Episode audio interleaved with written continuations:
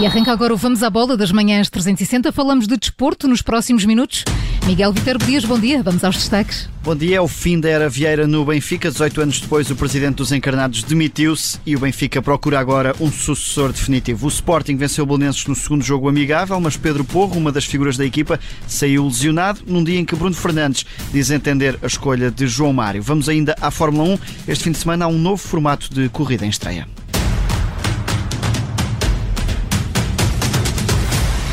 E, começamos este Vamos à Bola pela demissão de Luís Filipe Vieira da liderança do Benfica.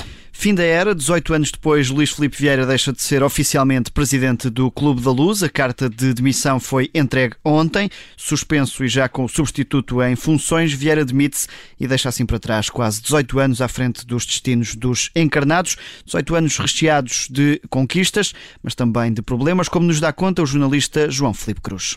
Sentou-se no topo da mesa da administração da Luz em 2003, depois de ter assumido funções de diretor desportivo e de ter passado pela liderança do Alverca.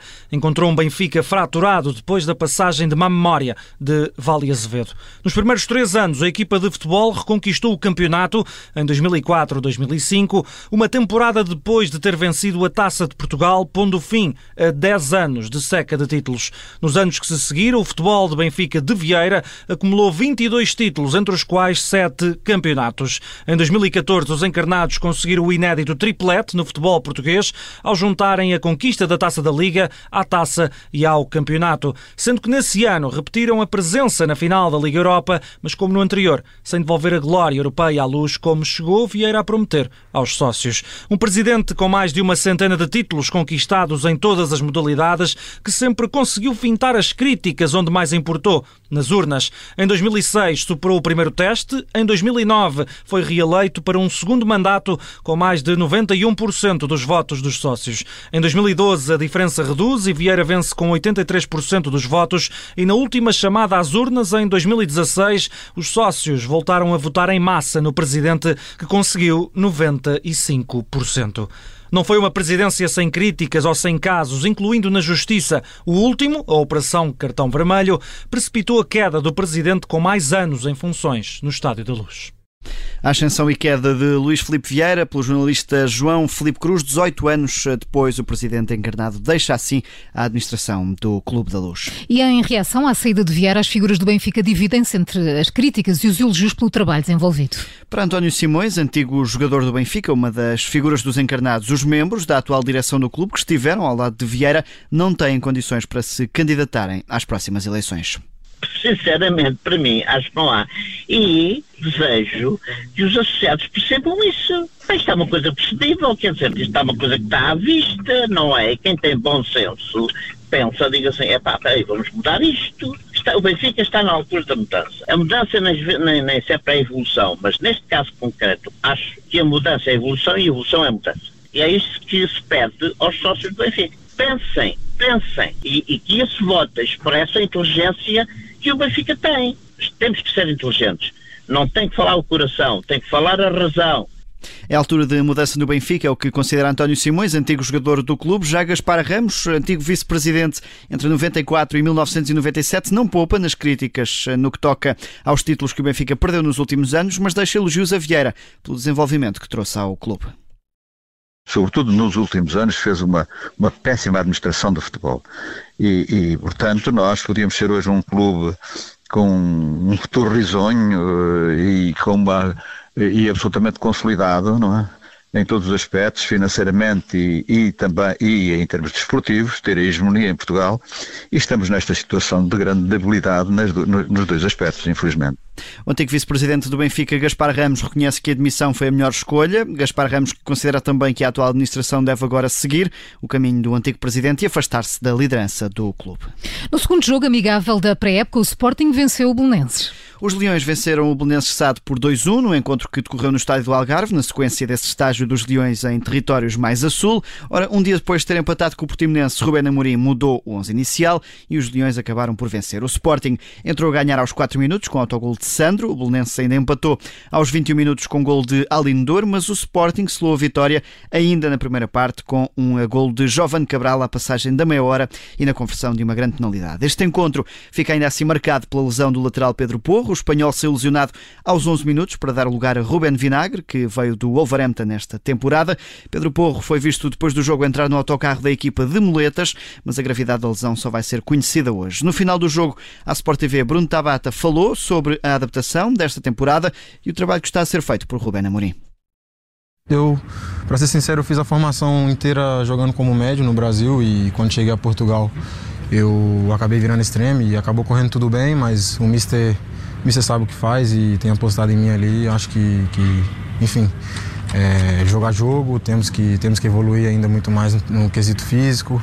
Eu acho que quando a gente tivesse essa camisola tem que estar sempre pronto para vencer e hoje não foi diferente, mas eu acho que acima de tudo temos que, temos que continuar evoluindo no quesito físico, quesito técnico. Acho que a pré-temporada serve para isso, além, da, além das vitórias que, que é, é a exigência que se faz quando se veste essa camisa, mas eu acho que a gente está se preparando bem, a pré-temporada tem corrido muito bem, acho que para todo mundo e acho que é continuar. Temos aqui 15 dias um desafio muito grande e acho que vamos estar à altura deste desafio. O médio do Sporting se sagrou campeão ano passado, a jogar mais a extremo, agora a pisar outros terrenos. Os Leões, esses continuam em estágio em Lagos, no Algarve. João Mário já fala como jogador do Benfica e mostra-se ansioso por jogar num estádio da luz cheio de adeptos. Já treina há dois dias, mas só ontem foi apresentado como o reforço dos encarnados. O médio contratado ao Inter de Milão, a custo zero, falou à Benfica TV e mostrou-se bastante ansioso por poder jogar com a camisola encarnada num estádio da luz cheio de adeptos. Estou ansioso por poder jogar eh, como jogador do Benfica no Estádio da Luz, cheio, cheio de, de adeptos nossos e cheio de benfiquistas. Adeptos nossos e benfiquistas, diz João Mário nesta curtíssima declaração à BTV, as primeiras enquanto jogador encarnado, depois de se ter sagrado campeão com o Sporting.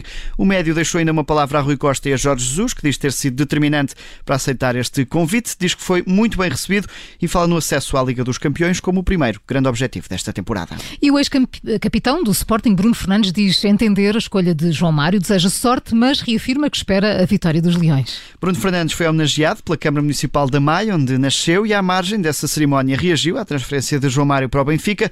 O médio do Manchester United relativizou a questão, deseja sorte, mas reafirma que torce sempre pela vitória do Sporting.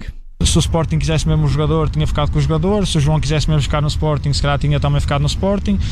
Eh, foi o que se proporcionou de melhor para ele. Agora, eu acredito também, conhecendo o João, Uh, teve uma filha há pouco tempo, quis, quis ficar em Portugal, porque para nós é complicado também estar fora, é complicado tomar certas decisões. Uh, ele é profissional e vai continuar a ser profissional no, no Benfica. Eu ao João desejo-lhe as maiores felicidades. É um jogador com quem eu compartilhei a seleção, é um jogador com quem eu, com quem eu tenho uma, uma relação de amizade. Eu desejo-lhe o melhor.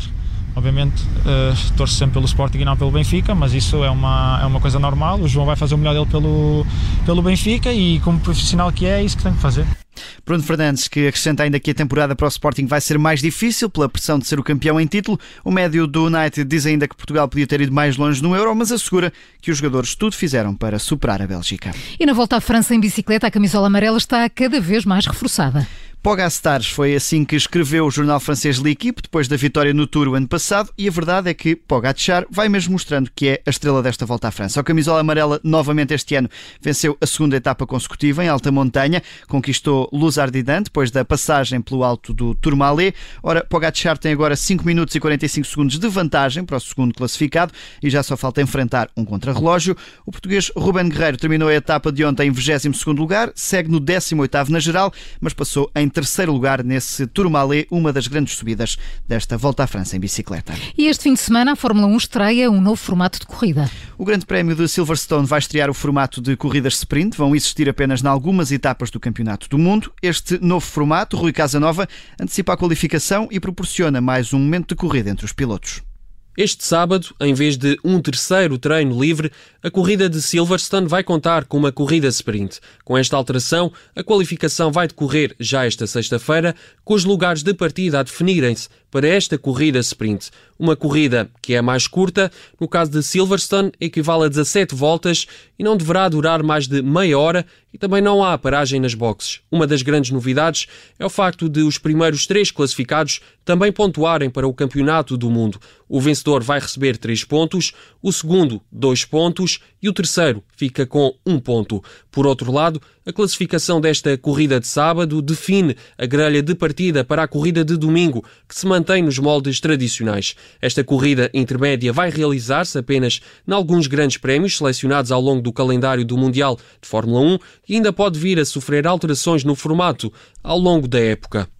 Rui Casanova com alguns dos detalhes sobre esta corrida sprint que se estreia este fim de semana em Silverstone. Na antevisão deste grande prémio, a Fórmula 1 apresentou também um protótipo em tamanho real do monolugar para o próximo ano, que vai também ele mudar de formato.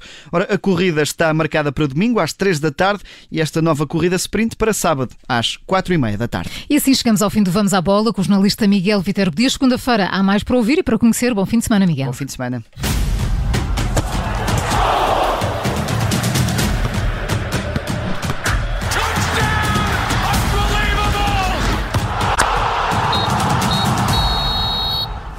Obrigada por ter ouvido este podcast. Se gostou, pode subscrevê-lo, pode partilhá-lo e também pode ouvir a Rádio Observador online em 98.7 em Lisboa e em 98.4 no Porto.